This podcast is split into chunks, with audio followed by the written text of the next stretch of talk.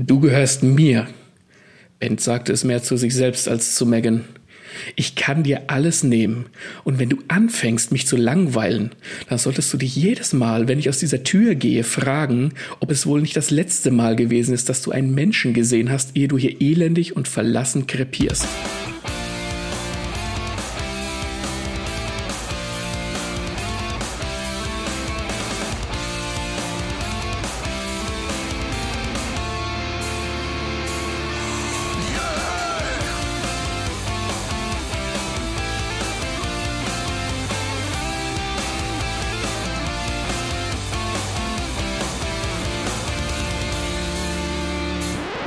Dann sage ich herzlich willkommen zu Lesen und Lesen lassen mit mir, dem Martin und dem Axel. Hi. Und heute sind wir nicht zu zweit, sondern wir sind zu dritt. Wir haben nämlich einen Gast dabei, eine Thriller-Autorin, die Julia Moser. Hallo. Hallo. Wie geht's? Aufgeregt? Ein bisschen, ja, ist schon eine sehr ungewöhnliche Situation. Das wird spannend, so wie die Bücher, die du schreibst. Ich glaube, ich bin da ziemlich zuversichtlich und ich, ja, Max, ich äh, übergebe mal an dich. Erzähl uns, was wir heute zuvor haben. Genau, wir haben angefangen, wir haben die Folge begonnen mit dem Zitat aus Schönes Totes Toriano von der Julia und äh, die Folge sieht folgendermaßen aus: Wir werden äh, ein bisschen mit der Julia über ihren Werdegang sprechen, die Biografie, was hat sie erlebt in ihrem in ihrem Leben, ähm, zu ihrer Person, wie schreibt sie, was inspiriert sie.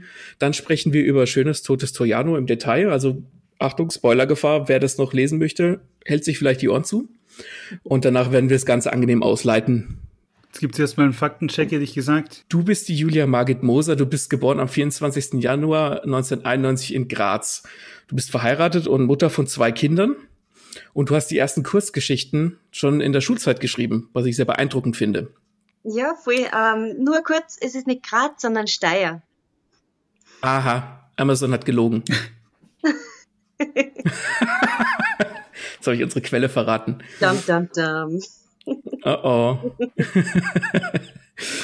du hast mit 17 deinen ersten Kurzroman als Julie Delasconi mit, äh, mit dem Namen Might is Right, der stärkere gewinnt geschrieben. Genau. Das heißt, du bist schon bist früh eingestiegen. Ja, das war eigentlich schon immer. Ich weiß noch, ich erinnere mich, wie ich, ähm, gerade wie ich schreiben gelernt habe. Und wir waren im Urlaub und da haben wir gedacht, jetzt schreibe ich über Urlauber, die in einem Museum eingeschlossen werden. Und das Buch hat damals geheißen, das rostige Butterbrot vom Meeresgrund. War mehr so eine halb ernste Geschichte, aber das ist so das Früheste, an das ich mich erinnere. Und seitdem arbeite ich eigentlich ständig dran, dass ich irgendwas schreibe. Und das war der erste Roman, den ich so wirklich ernsthaft in Angriff genommen habe und dann auch zur Veröffentlichung gebracht habe. Ich finde übrigens der Name Julie Delasconi, der zergeht auf der Zunge. Wie bist du auf den gekommen? Uh, war Italien ist immer schon eine Leidenschaft von mir gewesen. Also ich bin auch der festen Überzeugung, dass ich dort einmal gelebt habe, vielleicht vor ein paar Leben. Und wenn ich in Urlaub fahre, dann ist das eher wie wenn ich heimfahre. Und irgendwann habe ich mir dann mal gedacht, ja, ich habe früher Wolfesberger geheißen, bevor ich geheiratet habe. Und gedacht, der ist eher nicht so der Name, der eingängig ist. Und ich brauche da hm. ein bisschen ein Pseudonym. Und habe dann einfach was Italienisches mir zusammengedichtet. Aber es ist dann oft für Berlusconi gehalten worden, also habe ich dann wieder aufgehört damit. äh, mit dem will man nicht zwingend verglichen werden. Aber der Name, der klingt auf jeden Fall schön italienisch und äh, gut nach Mafia. Damit wieder die Überleitung zu, äh, zu Maxe. Genau, äh, in den beiden darauf folgenden Jahren hast du einen Zweiteiler geschrieben, ähm, der aus den beiden Büchern bestand, Just Business and äh, Nothing Personal, über ja. die sizilianische Mafia. Wie bist du auf die Mafia gekommen? Ähm, ja, wie kommt man nicht auf die Mafia im Laufe des Lebens? also es ist einfach ein sehr präsentes Thema immer noch und die Romantisierung natürlich in die Filme und in die mhm. Macht das Ganze schon sehr spannend. Also ich habe Mario Puzzos Der Party gelesen damals und war einfach begeistert von dem ganzen Ehrgefühl, das früher noch da war und die Grundsätze, mhm. die nicht immer nur schlecht waren. Ja, deswegen sagt man ja immer La Familia. Also es muss sich genau. ja wirklich wie eine Familie angefühlt haben. Ja, voll. Und von Italien ging es dann nach Irland. Als Au pair hast du da gearbeitet? Genau. Wie kam das? Ähm, ich habe ein recht äh, schwieriges Familienverhältnis daheim, aber sehr, sehr sehr aufregende Zeiten dahinter mir und habe irgendwann festgestellt, ich muss einmal weg, ich muss was allein machen, ich brauche einen Wechsel, einen, einen größeren Wechsel. Also nur die Stadt wechseln hilft da nicht. Und habe mir gedacht, da mhm. möchte ich mich auch, bin ins Flugzeug gestiegen und war einfach einmal weg für ein Jahr. Und das hat mir ganz gut dann. Das ist auch eine super Erfahrung. Generell einfach mal ähm, alles stehen und liegen lassen, ein Jahr ins Ausland, auch Au pair finde ich persönlich spannend, weil du du interagierst dann mit jemandem auch von einem, mit einem, wie soll ich das sagen, aus einem aus einem fremden Land. Da lernt man es auch am ehesten kennen. Also ja, finde ich super genau. spannend. Weil man ist nicht einfach nur dort und man ist auf sich gestellt, sondern man ist Teil von einer Familie dort. Das ist wie, wenn man in ein mhm. Leben schlüpft. Du hast dann, hast du, du hast eine pädagogische Ausbildung gemacht. Hast du die dann dort gemacht oder kam die nach Irland? Die pädagogische Ausbildung war vorher nur aufgrund von meiner hm. Mathematik-Schwäche, würde ich jetzt mal das einfach nennen, ist mir der Weg zum Kindergartenpädagogen leider verwehrt geblieben. Die haben wir alle, glaube ich. Mhm. Für Mathematik muss man geboren sein. Ja, voll. Vor allem, wenn man dreijährige Kinder damit unterrichten will. ja, das stimmt. Wo, wobei, das ist dann so ein, ein Mathe-Level, äh, auf das man sich nur einlassen kann, vielleicht. Du bist dann 2019 äh, zur Schriftstellerei zurückgekehrt und hast dann unter deinem äh, richtigen Namen, also J.M. Moser, ich sag's jetzt mal cool Englisch, ja. dann eben diese, diese Trilogie veröffentlicht. Richtig? Genau. Das war dann eigentlich recht spontan und der erste Teil, der ist mir auch recht leicht von der Hand gegangen. Den habe ich innerhalb von ein paar Wochen abgetippt gehabt. Das größte war dann das Überarbeiten und äh, das rundherum eher. Ja, das gehört immer dazu. Das unterschätzt man. Das erstmal ein Buch fertig schreiben und dann nochmal drüber gehen und dann nochmal drüber gehen und nochmal drüber gehen. Ja, genau. Ja. Kenn ich. Ja, super. Du kannst einen, du kannst einen Schreiberling nicht, nicht von der Tastatur oder von der, na, von der, ähm, jetzt fällt mir der Begriff nicht ein. Schreibmaschine. Der Schreibmaschine. Du kannst uns nicht, nicht fernhalten. Wir haben, wir haben so einen kreativen Pfropfen und wenn der raus muss, dann, dann muss es raus und dann fließt es aber auch. Sehr charmant. Deswegen, deswegen kann ich das nachvollziehen mit der, mit dem Rückkehr zur Schriftstellerei. Ja, da stellt sich an, für uns auch die Frage, gleich die erste, wie kamst du denn zur Schreiberei? Woher nimmst du die Motivation? Ich habe immer schon einen großen Hang zur Psychologie und gerade so die Abgründe des Menschen, also was macht einen Menschen zu dem, dass er was Gesetzeswidriges tut oder noch schlimmer halt andere Menschen verletzt. Und ich glaube, dass wir mhm. alle so ein bisschen den Schatten in uns tragen. Und das ist einfach spannend, weil man da auch durch Recherche und durch die Geschichten einfach weiter eintauchen kann. Weil man das im richtigen Leben nie machen kann oder sollte. Mhm. Ja, da hast du recht. Ähm, das ist, glaube ich, auch der, wie soll ich sagen, der Thrill für viele Leute, solche Bücher zu lesen, dass man in die Psyche eintauchen kann von, von jemandem, der böse ist oder Böses tut. Genau. Also nicht unbedingt vom Opfer, weil wahrscheinlich möchte niemand von uns ein Opfer sein, ähm, dem sowas passiert aber halt verstehen, wie so, wie so ein Mörder tickt, wie, das ist spannend zu lesen und das war auch äh, spannend rauszufinden in äh, Schönes Totes Toriano. Freut mich. Du hast gesagt, du hast damals als äh, Julie Delasconi schon relativ früh einen Kurzroman veröffentlicht und auch die, diesen Zweiteiler, den wir eben angesprochen oder genannt haben. Mhm. Wie bist du denn damals zu dem Verlag gekommen? Weil es ist ja unfassbar schwierig, in, im deutschsprachigen Raum generell überhaupt bei einem Verlag zu landen.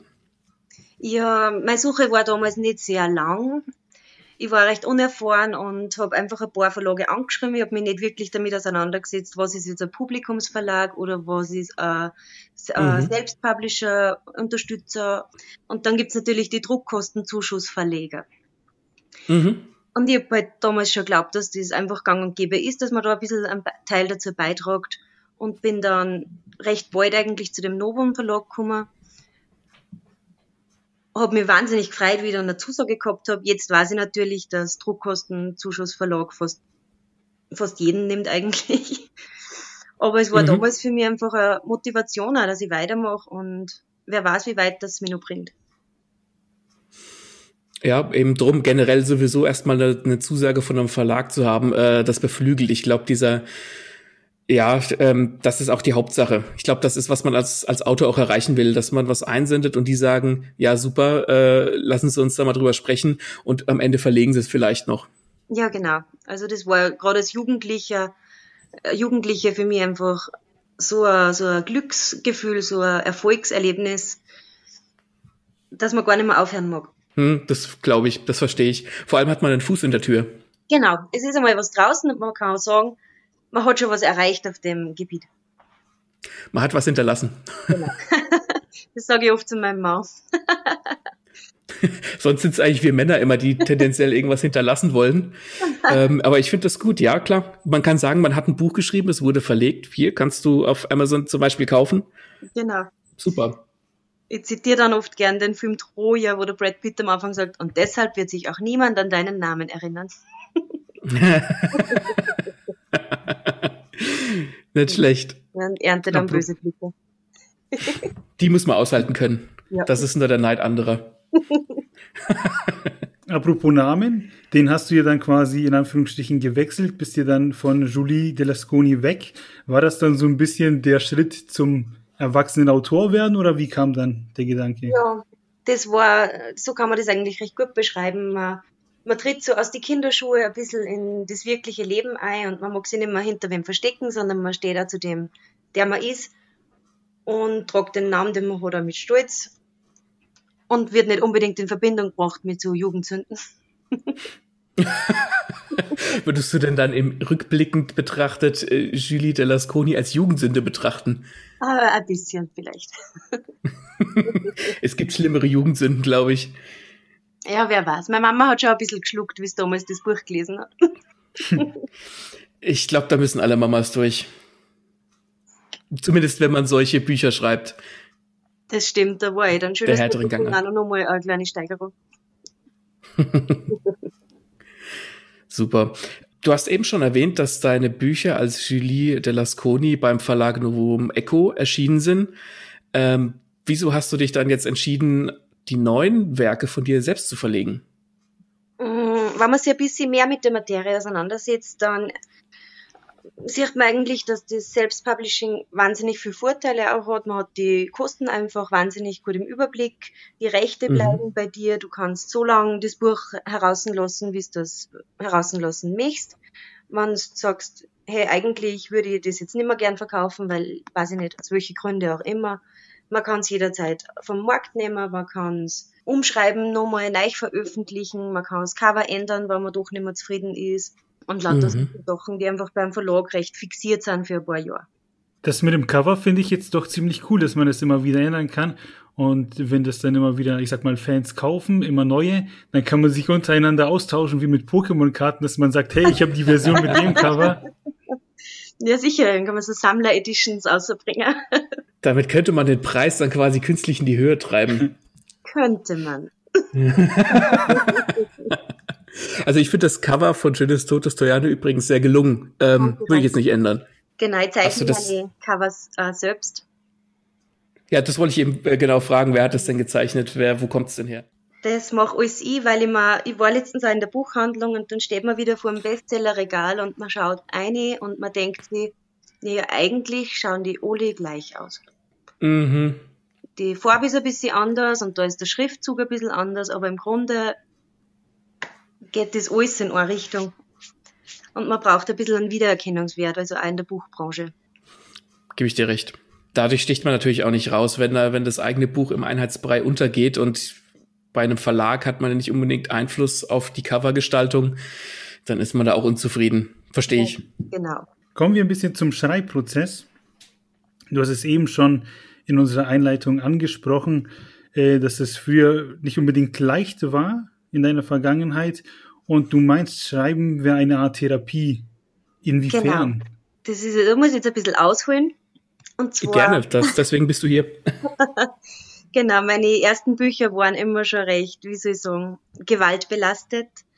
Und ich bin vom Typ her eher ruhig, freundlich, bin immer höflich zu jedem. Und natürlich, wenn das dann Menschen lesen, die mich kennen, die fragen sich halt dann, hey, wo kommt das her? Wer bist du eigentlich? Mhm. und wie ich dann meine Tochter geboren habe, war zufällig eine Jugendtherapeutin mit mir gemeinsam im Zimmer. Und wie man halt so ist, wenn man eingesperrt ist in einem Zimmer zu zweit über mehrere Tage, man redet.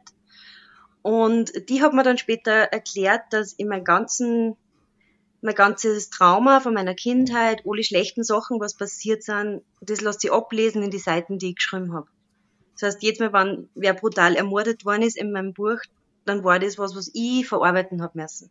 Mhm. Das ist einfach dann der Grund, warum ich in der Gegenwart so unbelastet mhm. bin. Also ich habe das alles da abgeschrieben und dort liegen lassen. Das ist eine gute, eine gute Möglichkeit, um so Altlasten loszuwerden. Super. Hm, voll. Was wir noch gerne wissen würden, was inspiriert dich zum Schreiben? Also jetzt mal abgesehen von diesen in Anführungszeichen Altlasten, ähm, wo nimmst du deine Inspiration her? Was, was kickt dich? Mm, okay, da muss ich jetzt wirklich kurz ein bisschen überlegen. Kein Thema, wir haben alle, alle Zeit der Welt. Nicht, weil ich nicht weiß, was mich inspiriert, sondern weil ich nicht weiß, wie ich es beschreiben soll, ohne dass ich nachher verhofft werde. Ähm. Können wir das, das genauso drin lassen? Sehr gerne. es hört sich immer so arg an, wenn man, wenn man das einfach so, so richtig aussiehaut mit das Böse und die Gewalt faszinieren einfach. Und man braucht nur die Zeitung aufschlagen, man braucht nur Netflix aufmachen und es ist überall Mord. Es ist immer brutal, es werden immer irgendwo Menschen umgebracht. Und das, obwohl das Wort Menschlichkeit ja eigentlich für Güte steht und für, für Zuversicht und für gute Eigenschaften. Und ich glaube aber immer, menschlich ist eigentlich nur das Böse. Weil keine andere Spezies auf dem Planet ist wirklich mutwillig böse, außer der Mensch. Mhm. das inspiriert mich. Ich, das finde ich interessant. Ich finde auch, dass man, wie soll ich, wie soll ich das jetzt ausdrücken, hm, dass man die, die, die schlimmsten Sachen in Anführungszeichen im realen Leben erlebt und nicht die Sachen, die irgendwelche Autoren, zum Beispiel in einer Netflix-Serie oder in einem Buch oder in einem Film, versuchen als schlimm darzustellen. Weil es sind ja eigentlich die Sachen, die man in der Zeitung liest, keine Ahnung, ein Familienmord, irgendwas, die einen dann äh, auch den Atem stocken lassen, also die einen dann wirklich auch fertig machen, wo man sagt, wie kann man sowas eigentlich tun? Ja, genau. Es ist, man möchte es hinterfragen, man möchte es ergründen und vor allem möchte man es, glaube ich, auch verstehen, dass man es verarbeiten kann. Gut, wobei es wahrscheinlich schwierig ist, wirklich jemanden zu verstehen, der sich seine Familie zum Beispiel umgebracht hat. Aber man kann mhm. sich zumindest versuchen zu erklären. Genau. Den Hintergrund einfach ein bisschen eruieren weil es, glaube ich, einfach für uns auch, wenn man, wenn man ein bisschen nur einen Funken Hoffnung sieht, dass man es verstehen kann, weil sonst kann man mit dem allem überhaupt nicht umgehen. Mit da bin ich bei dir. Ja. Sachen. Ja. Und die Faszination generell zu dem Thema ist ja sowieso da. Also Thriller in Deutschland werden ja ganz groß geschrieben. Die ähm, hier, die Skandinavier sind ja die Thriller-Vorreiter, würde ich fast sagen. Und ich glaube, True, True Crime Podcasts werden derzeit gehört wie noch nie. Mhm. Also das schwingt, glaube ich, irgendwo das Interesse bei jedem so ein bisschen mit der Zeit. Ja, es gibt zwei Arten von Menschen, die was interessiert und die, die liegen.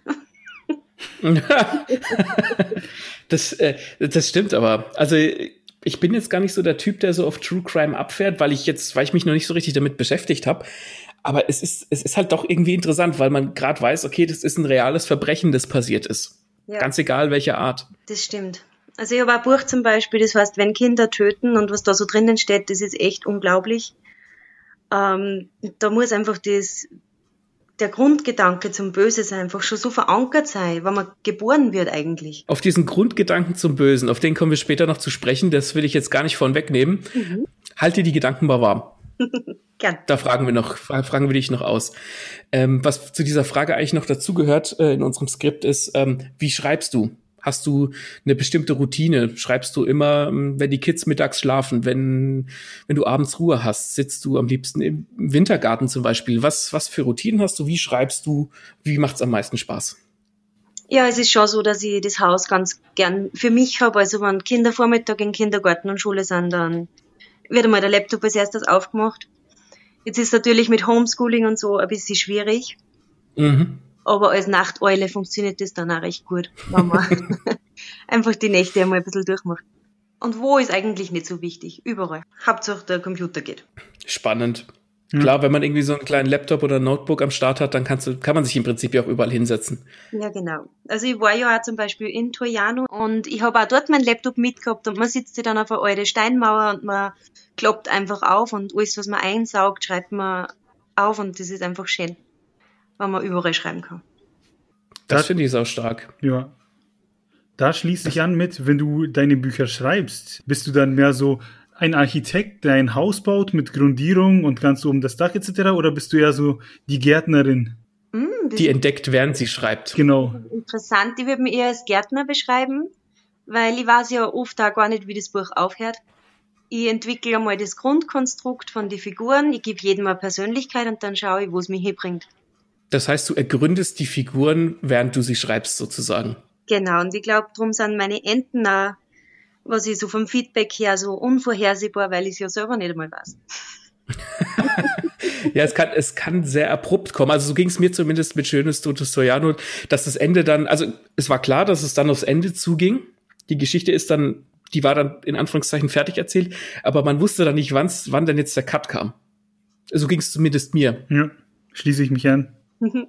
Sehr gut. Sehr gerne. Das ist ja gut. Ich, ich glaube, mit den Enden oder mit den Abschlüssen tun sich die meisten schwer, da irgendwie den richtigen Moment zu finden, zu sagen, okay, jetzt ist das Buch zu Ende, weil man könnte ja theoretisch noch was erzählen und noch was erzählen und noch was erzählen. Genau. Und wann bist du dann mit einer Szene oder einem Kapitel für dich zufrieden, wenn du weißt, okay, wie mache ich dann mit dem nächsten weiter? Denkst du von Kapitel zu Kapitel oder hangelst du dich da so durch? Wie würdest du das mm. sehen? Das ist sehr unterschiedlich. Es kommt da viel auf das Kapitel drauf an. Wenn es jetzt einfach eins ist, wo, wo eine Szene gut weitergeht, dann lasse ich mich da einfach führen. Wenn es allerdings so ein bisschen ein Zeitsprung ist, wie zum Beispiel beim Band, wie dann das von der Megan umschwingt auf dem Band und man er ein bisschen begleitet, dann muss natürlich das Ganze zeitlich Sinn ergeben. Das heißt, ich kann den jetzt dann nicht vier Wochen da durch Italien schicken, wenn man eigentlich weiß, dass er da schon längst woanders hätte sein sollen. Mhm da braucht es dann ein bisschen mehr Planung. Ja, es braucht so eine, so eine inhärente Logik, damit genau. alles schön zusammenpasst. Bist du dann auch jemand, der, der die Szene schreibt und dann erstmal, weiß ich, äh, Laptop zu und dann nochmal durchlesen oder schreibst du das Ding und schreibst weiter und liest alles zum Schluss? Wie, wie schreibst du? Wie, wie machst du das? Mm, ich bin eigentlich schon ein Fertigschreiber vorm Überarbeiten. Es ist oft so, dass mir dann eine, eine gewisse Idee vielleicht noch verfolgt und ich das dann nochmal umschreibe oder nochmal zurückgehe aber eigentlich schaue ich schon, dass ich fertig werde und dann der Feinschliff mit Ergänzungen und allem, das kommt dann später noch dazu. Wie viel hast du eigentlich dann, äh, oder wie viel ergänzt du dann im Nachgang oder wie viel Korrekturschleifen machst du? Wie lang dauert denn diese Nacharbeit? Fällt mir jetzt gerade so spontan ein. Ähm, bei Schönes Totes Tojano war ich eigentlich recht schnell fertig und habe dann aber sicher nur 30.000 Wörter dazu dann beim Überarbeiten. Also das war dann schon eine recht eine große Masse, weil ich mir einfach dachte, mhm weil es gab da noch so viel, was irgendwo Platz hätte. Und im Grunde kann man sagen, dass fertig geschrieben ist meistens so in einem Monat bis zwei Monate, je nachdem, ob Homeschooling ist oder nicht. Mhm. Und überarbeiten dauert dann mindestens nochmal genauso lang, wann nicht sogar länger. Ja, das unterschätzt man tatsächlich als, ähm, wenn man jetzt ein Buch anfängt, dass diese Nacharbeit und Korrektur äh, lesen und wie viel man dann vielleicht noch hinzufügen muss. Ähm, das äh, mit, wenn man es fertig geschrieben hat, ist es noch lange nicht fertig.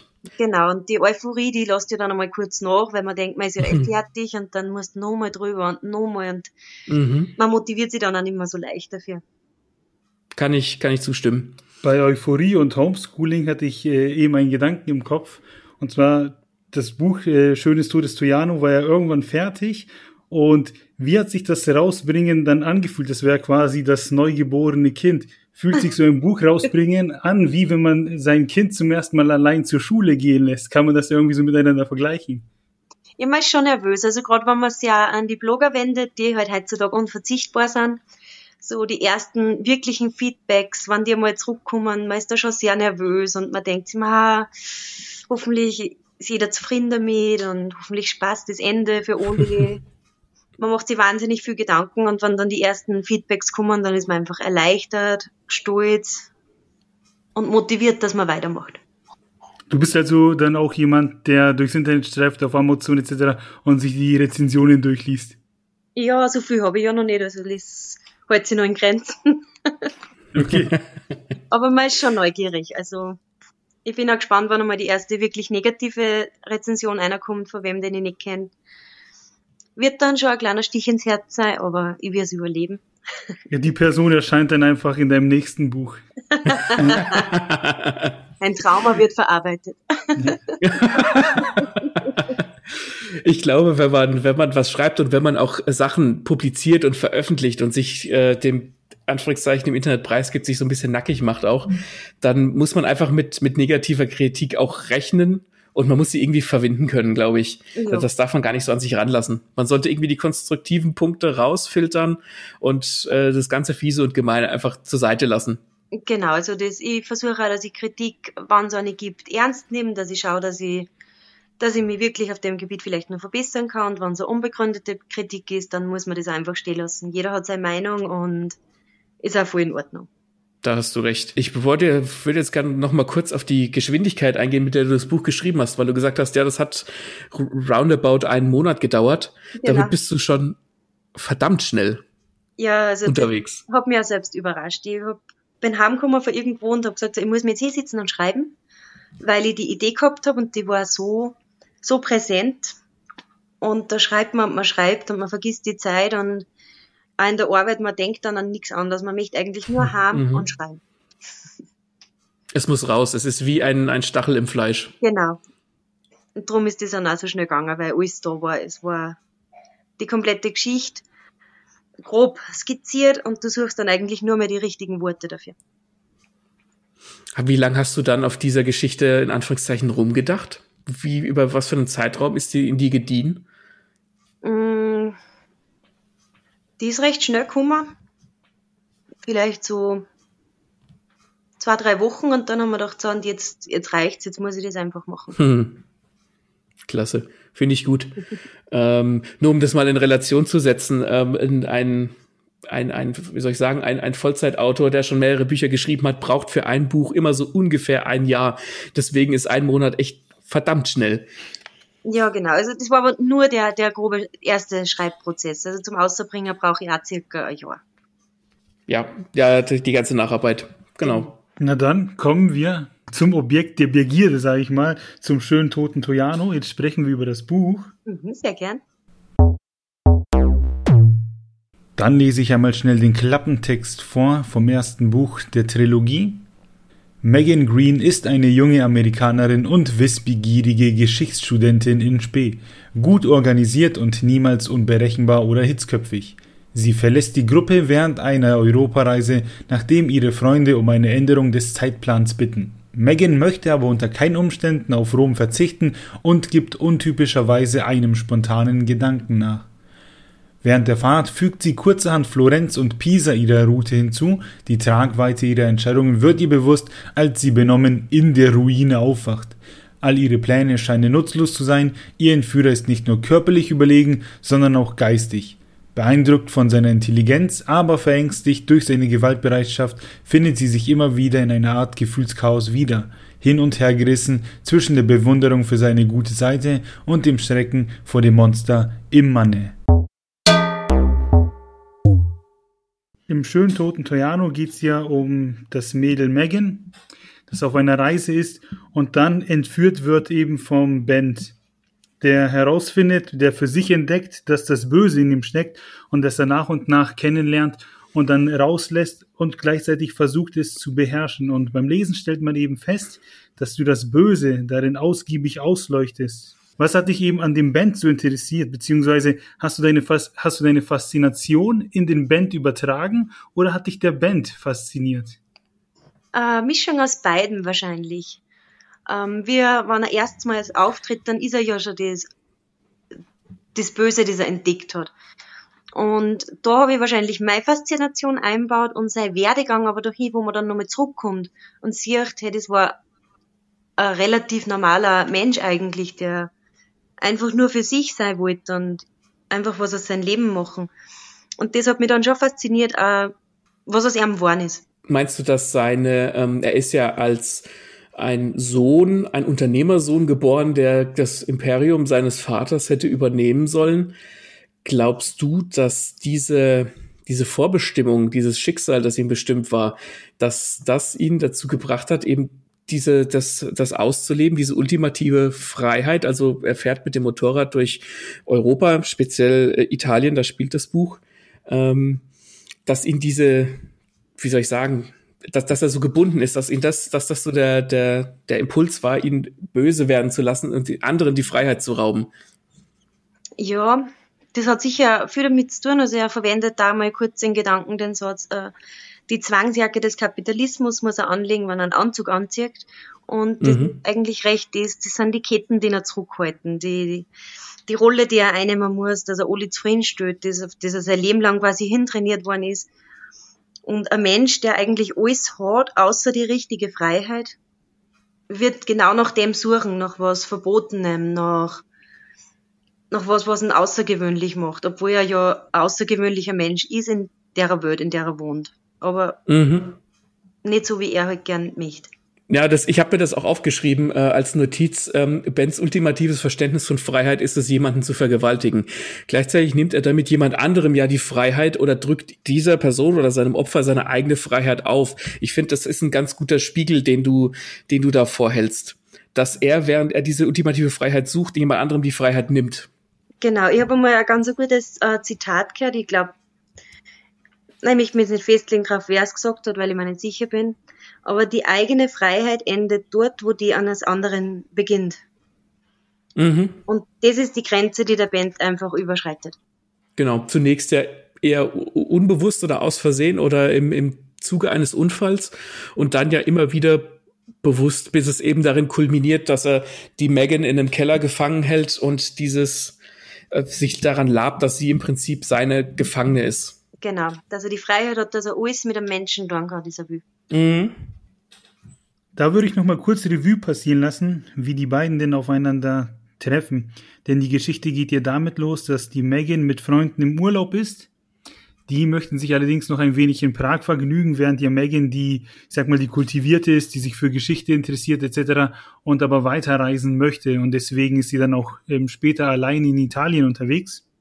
Genau. Und ähm, ihr Auto bleibt stehen und dann kommt der Band vorbei als Polizist verkleidet. Wieso er als Polizist verkleidet ist, möchte ich an dieser Stelle jetzt noch nicht verraten.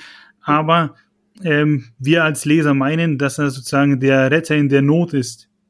Genau, er kommt so als Ritter in der strahlenden Rüstung, als, äh, als Rettungsring, Anker in der äh, schwierigen Zeit, gerade weil Megan ja eigentlich nie äh, Entscheidung trifft, die unüberlegt ist und nie ein Abenteuer eingeht.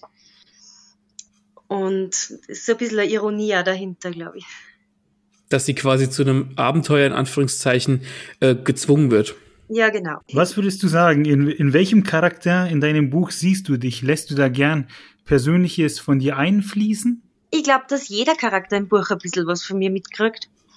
Das ist, wie wenn man sich so ein bisschen spaltet in mehrere Persönlichkeiten und man möchte jedem so ein bisschen seine Signatur aufdrucken. Also ich bin auch wahnsinnig Geschichte interessiert und natürlich muss man auch wissen, von was man schreibt, wenn man jetzt so einen Charakter hat und der dann auch den Fokus auf die, die Art von Sightseeing legt, weil man einfach selber genau wisst, was man möchte. Und ich bin auch keine Partymaus, das heißt, ich kann es da auch recht noch empfinden, wie es ja da dabei geht, wenn sie sagen, na, wir möchten noch gerne ein bisschen Party machen. Und dass das halt dann in dem Moment sehr enttäuschend ist, wenn man sich die ganze Zeit über auf was gefreut hat. Das kann ich sehr gut nachvollziehen. Ich, also in dem Moment konnte ich die, die Megan sehr gut verstehen und habe mir gedacht, ach, das ist der Grund, warum ich mit mehreren Freunden niemals so, einen, so einen Trip machen wollen würde, weil ich nämlich derjenige bin, der sich Museen angucken will, der sich irgendwelche Gedenkstätten angucken will und der sich für die Architektur und was weiß ich ja, genau. interessiert und ein Prager Club sieht bestimmt genauso aus oder so ähnlich aus wie ein italienischer Club. Ja, also da genau. konnte ich ja vollkommen nachfühlen.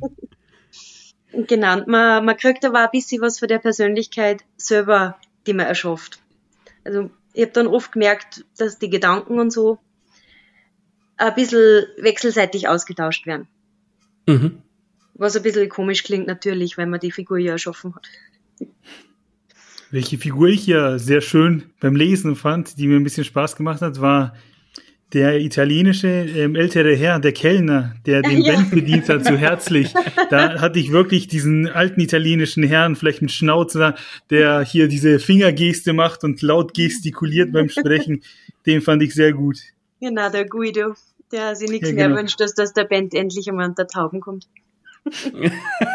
diese, diese Figur war ziemlich ähm, auf, auf den, äh, ja, den Nagel auf den Kopf getroffen. Natürlich ein Stück weit klischeehaft, aber ich finde, so Nebenfiguren dürfen das auch ruhig sein, weil das einfach vollkommen in diese, in die Szenerie passt und vollkommen in, in das ganze Szenario, ja. Den fand ich auch gut. Was sind dann so deine Highlights? Was macht dir dann am meisten Spaß bei deinen Geschichten oder eben im schönen toten Toyano? Wo dachtest du dir, jawohl, geile Szene, die hat mir Spaß gemacht zu schreiben? Jetzt kommen wir wieder ein bisschen zum Morbiden. Es sind in der Tat wirklich die Szenen, äh, die mir selber beim Schreiben nahegängen. Es ist ähm, sehr nervenaufreibend, wenn man so eine emotionale Szene schreibt. Gerade die erste Vergewaltigung von der Megan zum Beispiel. Habe ich vorher noch nie geschrieben, sowas. Ich habe sowas auch nie erlebt. Das wünsche ich ja natürlich kam. Aber ich weiß noch, wie das fertig war. Ich bin so da gesessen und ich habe meinen Mann angerufen und habe gesagt, so, ich habe jetzt gerade wen vergewaltigt, ich muss jetzt duschen gehen. Weil man ist nicht nur das Opfer, während man schreibt, man ist ja auch der Täter. Und es ist schon ganz, ein ganz ein eigenwilliges Gefühl, wenn du äh, sowas so intensiv beschreibst. Hm. Und sowas, Kann ich vollkommen nachvollziehen. Sowas ist aufregend und macht äh, ein Stück weit Spaß. Ja, die, die Aufregung macht Spaß und genau. ähm, gerade du hast ja vorhin gesagt, du bist du bist die Gärtnerin, du entdeckst während des Schreibens. Es ist ja nicht so, könnte ich mir vorstellen oder weiß ich, ich beschreibe ja selbst.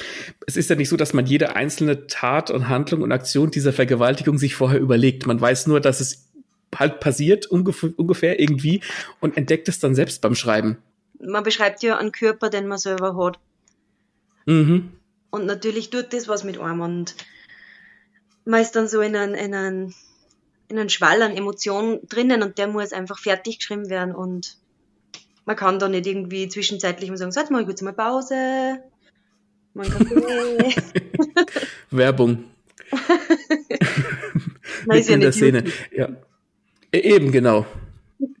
Ich hätte noch eine spannende Frage zum Band, denn ja. der wird ja von Anfang an als sehr gut aussehend beschrieben, hat viel Geld, Charisma, spricht vier Sprachen, also ist auch ziemlich schlau und die Damen in dem Buch verfallen ihn ganz gerne. Würdest genau. du auch Band verfallen? Ah, wahrscheinlich schon. äh, er ist schon eine Figur, die man im Laufe der Zeit auch vielleicht wieder trotzdem lieb gewinnt, nach allem, was er da hat.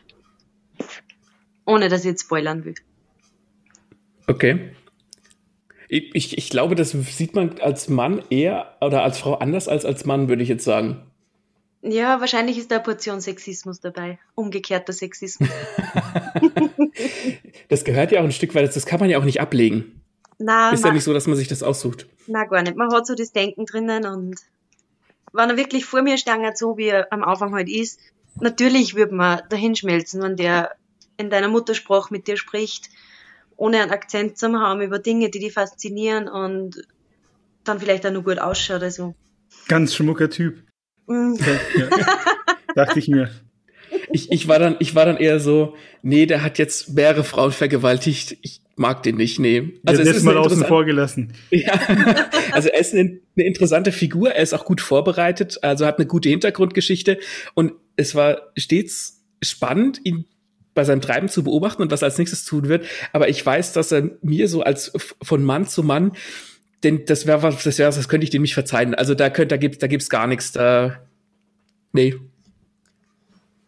Wir werden sehen. mhm. Na, also äh, was ich so gemerkt habe, es gibt ähm, gewisse, meistens lesen Frauen meine Bücher. Das ist so ein bisschen die Zielgruppe. Mhm. Noch. Und man merkt schon, es gibt die, die ihn wahnsinnig charmant finden, egal was er tut. Und dann gibt's die, die wirklich ablehnend sind und sagen, ma, gut, dass ihm das am Schluss passiert ist, weil ach, anders hätte es gar nicht aufhören dürfen. Er hat's verdient, so nach dem Motto. Ja, genau. Mhm. Also sein Ende ist ja doch äh, auch nochmal mit einer guten Portion Ironie gespickt. Mhm. Das heißt, ähm, du hast schon Rückmeldung dementsprechend bekommen und die war Band gegenüber sehr ambivalent. Ja, genau. Also ich habe sogar von einer Freundin ähm, das Feedback äh, gehört, dass ich ihr Sexualleben aufgebessert habe. Also. Okay. Was gibt's Schöneres? Was könnte man ja. Besseres hören? Breit gefächertes Spektrum an Fähigkeiten, würde ich sagen. Super. Jetzt kommen wir zu dieser Frage, die ich vorhin schon angeteasert habe. Nämlich ist es bei Bent ja so, dass er glaubt, dass das Böse in jedem Mensch steckt. Das hast du ja vorhin auch gesagt. Du teilst also diese Ansicht. Kannst du das noch ein bisschen ausführen? Das ist ein interessantes Thema. Und ähm, Bent ist ja auch, obwohl er der, der Bösewicht ist, er ist ja die, ja, die ambivalenteste Figur in der Geschichte. Dadurch, dass die Megan ja die, die Opferrolle hat, sind wir die Gefühle ihr gegenüber ja relativ klar. Aber bei Bands sollen wir uns ja so ein bisschen fühlen wie, ah, der ist böse, aber eigentlich ist er ja ganz charmant und macht ja auch Sachen, die, die gut sind. Führt es mit diesem Bösen in, in Menschen ein bisschen aus, wenn du kannst. Mhm. Ähm, ich glaube, dass ähm, wir in unserem, wie soll ich sagen, in unserem Wohngebiet, in dem wir sind, wir haben äh, alle reiche, ein reiches Land, wir haben gute Ausbildungen, wir haben Zugang zu medizinischer Versorgung, wir haben alles, was wir brauchen. Unsere Kinder sind nicht in unmittelbarer Gefahr des Verhungern und ich glaube, das sind alles Dinge, die den Schotten im Zaum holen, den wir alle mhm. haben. Weil man merkt schon, in ärmere Gebiete geht es auch viel schlimmer zu. Gerade wenn man sich damals Ruanda anschaut, ich meine, das sind Sachen passiert, die sind fast nicht vorstellbar für den, für den menschlichen Geist. Und wenn ich jetzt wisse, dass meine Kinder droht, ja, eh das Verhungern oder dass es Menschen gibt, die die Kinder verkaufen und dass ich in einem Gebiet bin, wo das passiert, dann war ich viel gewaltbereiter. Und ich weiß, mhm. man kennt das dann auch in dem Moment, weil man gezwungen wird dazu, dass man, dass man die Krallen ausfährt. Und manche Menschen haben halt da sicher die Veranlagung, dass wenn sie gewisse Gedanken haben, wie paranoide Schizophrenie zum Beispiel, wo sie sich permanent bedroht fühlen, dass das dann mhm. aus dem Grund aus einer vorbricht, dass die Menschen eher gewalttätig werden. Das also ist ein spannender Gedanke. Also du bist du, du bist der Meinung oder du glaubst, dass die unsere guten unsere guten Umstände, die, dass es uns so gut geht, quasi uns zusammenhalten und dieses Böse, äh, ja, wie du gesagt hast, im Zaum halten. Genau. Ja. Finde ich eine gute, eine, ein mhm. guter Gedankengang. Natürlich weiß man es nicht und ich bin kein Psychologe und ich möchte mich da jetzt nicht in irgendwas verstricken, was ich sage. Gerade wenn es der Öffentlichkeit preisgeben wird, aber ich glaube, dass wir alle fähig waren zu Gräueltaten, wenn wir dazu erbracht wurden. Ich glaube auch. Ich finde, das, das lässt sich auch ganz gut ähm, vergleichen. Ähm, ist jetzt vielleicht äh, ein relativ reales Thema in Anführungszeichen, aber mit den mit den Flüchtlingen, die aus ihrem eigenen Land flüchten und Schleuser dafür Geld bezahlen, dass sie auf einem Schlauchboot über das, äh, das Mittelmeer fahren dürfen, man kann sich diese Situation gar nicht reinversetzen, wenn man quasi aus seinem eigenen ha Zuhause vertrieben wird. Da geht's dazu geht's uns zu gut. Ähm, in dem Moment ist das ja auch nichts Böses, was was was diese Leute tun, die aus ihrem Land flüchten müssen. Also ja, ich glaube schon. Ich glaube, dass diese Philosophie für, zumindest für mich sehr nachvollziehbar ist. Mhm. Ja, sicher, weil, weil wir, wir sind nicht gezwungen dazu, dass wir uns selber Sachen erkämpfen, die wir brauchen fürs Überleben. Und mhm. darum denkt man natürlich an sowas gar nicht. Ja, ich finde das, ich finde das sehr spannend, diese, diese Idee. Ja. Danke. Wenn solche Situationen entstehen, wie zum Beispiel die Szene in der, ich nenne es mal Scheune in diesem ähm, verlassenen Haus, wo die Megan festgehalten wird, und sie auf den Ben tritt und du hast ja schon verlauten lassen, dass dich das mitgenommen hat, dass du danach auch telefonieren äh, musstest etc. War das dann so, wie wenn man in Anführungsstrichen einen spannenden Film geschaut hat oder einen anregenden, gefährlichen Film, einen Horrorfilm, das, der Thrill war da, ist dann aber auch danach Ruhe, ist man dann sozusagen in Anführungsstrichen geistig befriedigt und denkt sich so, und jetzt geht's weiter, jetzt kann ich das nächste anfangen. Wie ist das bei dir? Mm, also es ist nicht so schnell wieder vorbei, wie wenn ich mal einen Film anschaue es hat schon ein bisschen länger gedauert. Also man ist da tagelang eigentlich nur aufgewühlt. Ich zum Beispiel, also ich zumindest.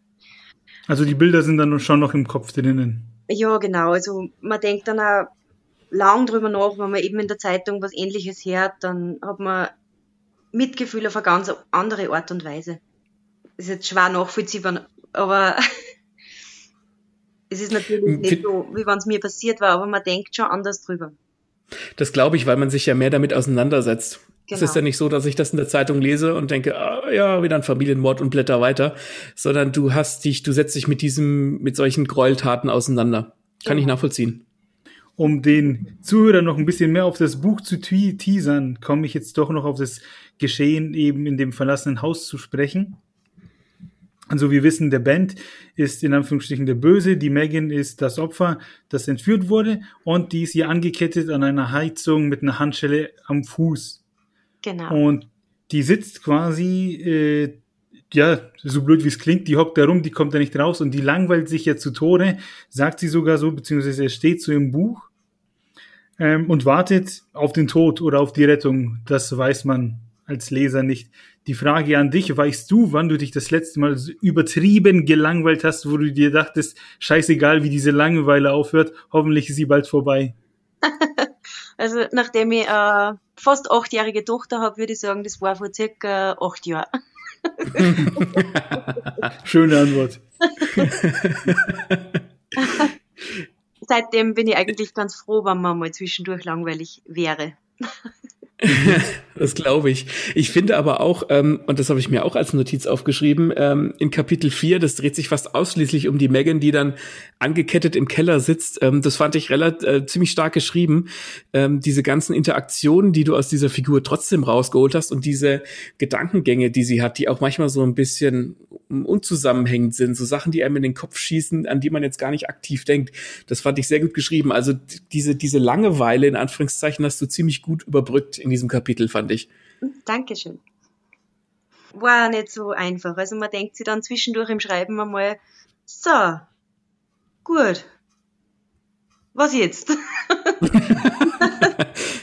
Sie kann ja nicht mehr machen als sitzen und warten im Prinzip. Ja, ja, ja genau. klar.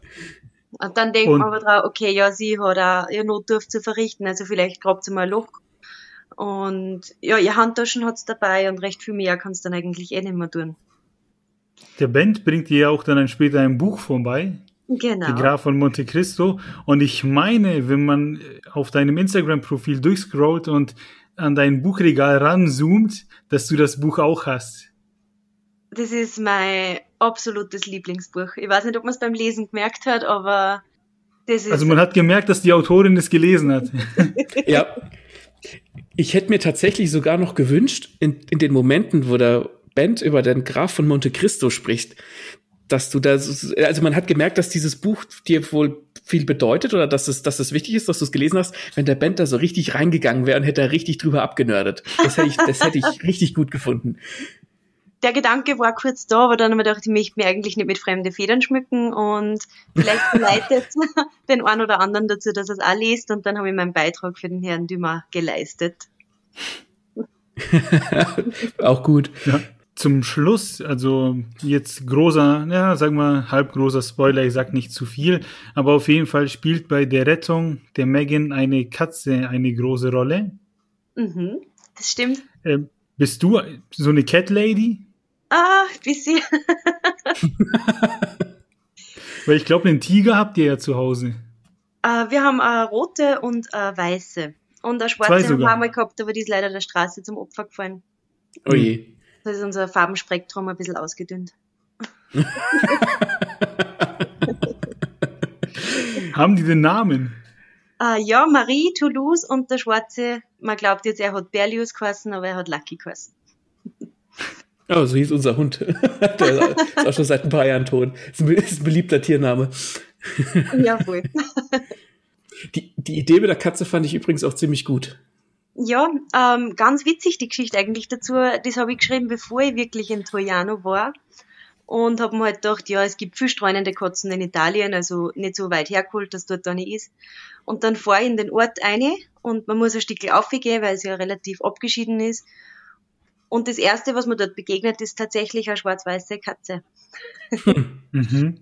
Eine Fügung des Schicksals. Ja, das war wirklich so ein kleiner Wink, so, dass ich was richtig gemacht habe. Ach, das ist ja schön. Genau, die, die Cat Lady, die dort eben die Katzen füttert, die gibt's tatsächlich. Ach was. Wie, wie viel von dem Ort, also ist, du hast gesagt, den Ort gibt's wirklich, das ist auch ein Geisterdorf, genau. nehme ich an. Wie viel in dem Buch ist denn tatsächlich real dort? Also gibt es zum Beispiel dieses Haus, wo die, wo die Megan drin gefangen wurde. Gibt es genau dieses Haus? Äh, genau dieses Haus nicht, eben weil ich das vorher geschrieben habe. Aber mhm. es gibt eins, das in Frage kam, nur ich wollte dann auch nicht wirklich das Haus beschreiben, weil man ja nie, kehrt das wen, wie weit kommt das Buch noch. Ähm, und dann sind einfach da so Ansprüche, die ich nicht erfüllen möchte. Und ein bisschen Fantasie soll ja auch drinnen sein. Mhm. Mhm. Macht Sinn, klar. Ich glaube, dann haben wir jetzt alle unsere Fragen zum schönen toten Toriano abgehandelt, oder? Ja. Sehr gut. Es ging mir auf jeden Fall ziemlich gut und vor allem ziemlich schnell rein. Ich habe das, also ich bin sonst kein schneller Leser. Ich habe auch schon länger nichts mehr wirklich gelesen, dadurch, dass ich an meinem eigenen Buch oder an meinen eigenen Büchern arbeite. Aber das Ding habe ich jetzt in drei Tagen weggeatmet. Ah, sehr gut. Nicht immer für mich. Es ging, es war auf jeden Fall sehr gut zu lesen. Es ging, es, ja, es ging gut rein. Ich Ja. glaube, das ist, das ist ein, gut, ein gutes Kompliment, was man ein Buch sagen kann, wenn es nicht, ähm, ja, keine Ahnung, stocksteif ist oder wenn es nicht so zu verkrampft oder zu verkopft oder wie auch immer man das sagen möchte, ist. Also ja, war gut, wäre sehr gut zu lesen. Das freut mich. Kann ich mich nur anschließen. Ja, wer möchte, der kann sich das Buch gerne, also wer Thriller mag, der kann sich das, würde ich sagen, gerne ins Bücherregal stellen. Macht man auf jeden Fall nichts falsch. Ähm, wenn du einem Freund aber etwas ins Bücherregal stellen dürftest oder müsstest, mit Büchern, die dir gefallen, was würdest du denn da reinstellen? Ja, kurz haben wir schon anklingen lassen. Ich empfehle jedem einfach das Buch Der Graf von Monte Cristo. Ähm, ich selber lese ja Thriller eigentlich gar nicht. Vielleicht auch deswegen, weil ich immer so ein bisschen die Angst habe, was wiederzuerkennen von mir oder später darauf zurückzugreifen und das möchte man halt tunlichst vermeiden. Ich lese hauptsächlich die großen Klassiker, eben Dumas, Alighieri, Homer, solche Sachen, Charles Dickens und da ist einfach der Graf von Monte Cristo mit seiner perfiden Rachegeschichte und die schmuckvollen Formulierungen sind einfach grandios. Also es stünde auf jeden Fall der Graf von Monte Cristo im Regal. Auf jeden Fall. Ich, ich weiß nicht, ob jeder mit Dante Alighieri äh, zurechtkäme, aber es ist auf jeden Fall eine, eine Herausforderung zu lesen. Also ähm, finde ich gut. Falls es ein bisschen seichter sein darf, dann hätte ja noch der Herr der Fliegen, das ich auch gern wenn ans Herz liegt, Oh. der vor allem allen Menschen, die sagen, Kinder an die Macht. Da sage ich immer, lest mal Herr der Fliegen, dann reden wir weiter. Kann ich unterschreiben, habe ich gelesen, habe mir das gleiche gedacht. ja, Ja. Da überdenkt man dann seine Grundsätze nochmal. Ja. Aber Thriller liest du nicht, hast du eben gemeint. Deswegen finde ich die nächste Spanne, vielleicht äh, die nächste Spanne, die nächste Frage nochmal spannender. Ähm, wenn du nämlich Teil eines Thrillers wärst, wenn man dich als ähm, Person in einem Buch einbauen würde, was wärst du dann am liebsten? Das Opfer, der Täter oder vielleicht sogar der Ermittler? Jetzt sind wir wieder bei den verhängnisvollen Antworten. ich glaube, ich war halt wirklich tatsächlich am liebsten der Täter. Aber ich war auch ein gutes Opfer. Weißt du, sie recht? Also ich habe ich mir vorher bei der Frage gedacht, wer würde denn freiwillig sagen, dass er gerne das Opfer wäre? Aber dass du jetzt sagst, ich wäre ein gutes Opfer, finde ich sehr sympathisch. ein bisschen eine Fangfrage, so. Vielleicht könnte man als Täter dann so dieses Böse, das in einem schlummert, ähm, ja auch entdecken, wenn man nicht wüsste, dass einem nichts passiert. Das ist ja meistens das Blöde an der Sache. ja, stimmt. Na, dann habe ich hier noch stehen. Das finde ich persönlich sehr witzig, die Frage. Wenn du dich jetzt eben auch mit solchen Themen auseinandersetzt. Horrorfilme, schaust du die dann mit Licht an oder im Dunkeln? Im Dunkeln, am besten ganz allein. Mit der Antwort habe ich nicht gerechnet. Das heißt, wenn du so einen Film gesehen hast und dann ähm, schlafen gehst unter der Decke, es ist dunkel und du hörst Schritte etc., dann fürchten sich die Monster wahrscheinlich eher auf dich zu treffen, oder? Ja, wahrscheinlich. Hast du denn, denn einen Lieblingshorrorfilm? Hm. Ein Lieblingshorrorfilm. Oder einer, der dich, der dich besonders gegruselt hat oder der dir lang im Gedächtnis geblieben ist? Irgendwie sowas. Ich bin recht früh eigentlich gebrochen worden mit dem Thema, weil sie mein Bruder damals mit mir, wie ich acht Jahre alt war, Tanz der Teufel angeschaut hat. Wahrscheinlich, weil er Oh sich je. gefurcht hat. Und seitdem hat mir eigentlich nichts mehr wirklich erschüttert. Ähm, unterhaltend habe ich die Conjuring-Filme gefunden. Mhm. Also die, die waren einfach unterhaltsam aufgebaut und damit mit ein paar gute Jumpscares. Aber so ein Lieblingshorrorfilm würde ich dann doch eher zu die Klassiker wie The Shining und so tendieren. Wobei in, in Shining ja noch, noch mehr drinsteckt als der pure Horror tatsächlich. Ja, genau, da ist mehr so das, was man wirklich darin erkennt, wo auch wieder das Thema ist, was einen Menschen böse macht. Mm, Ja, offensichtlich, wenn man alleine in einem Hotel sitzt, das verschneit ist und man kann nicht raus. Ja, meine Traumvorstellung. Es hat ja durchaus Parallelen zur aktuellen Situation. Da sitzen ja auch einige Leute mit ihren Familien zu Hause. Genau. Sehr gut. Ja, also dann sind wir eigentlich mit unseren Fragen durch. Ähm, ich fand, das war super. Ja, Hat uns Spaß gemacht. Mhm, Hat mir auch Spaß gemacht, war lustig. Dann ja, bedanken wir uns sehr bei dir ja, ich denke, du hast das letzte Wort. Du darfst gern noch ein paar Worte zu dem Buch verlieren. Was erwartet die Leute, wenn sie sich eben mit deiner Trilogie beschäftigen? Ja, also ganz interessant, ähm, möchte immer gerne das hervorheben, dass ein Happy End oft nicht so happy ist, wie es vielleicht im ersten Teil am Ende ausschaut. Dass ein Trauma nicht da endet, wo man sich befreit, sondern noch viel Arbeit davon zukommt. Und dass er oft die Meinungen nur ändern können und man oft vielleicht sehr wiedererkennt. Mehr im Täter als im Opfer. Finde ich sehr schöne letzte Worte. Lassen wir so stehen. ähm, ja, dann bedanken wir uns fürs Zuhören und verabschieden uns. Dann bleibt mir nur zu sagen, äh, das nächste Datum, und zwar der 10. März. Die nächste Folge erscheint am 10. März. Ja, wunderbar. Genau. Cool. Und dann tschüss. Auf Wiederhören. Danke nochmal. Und, und tschüss.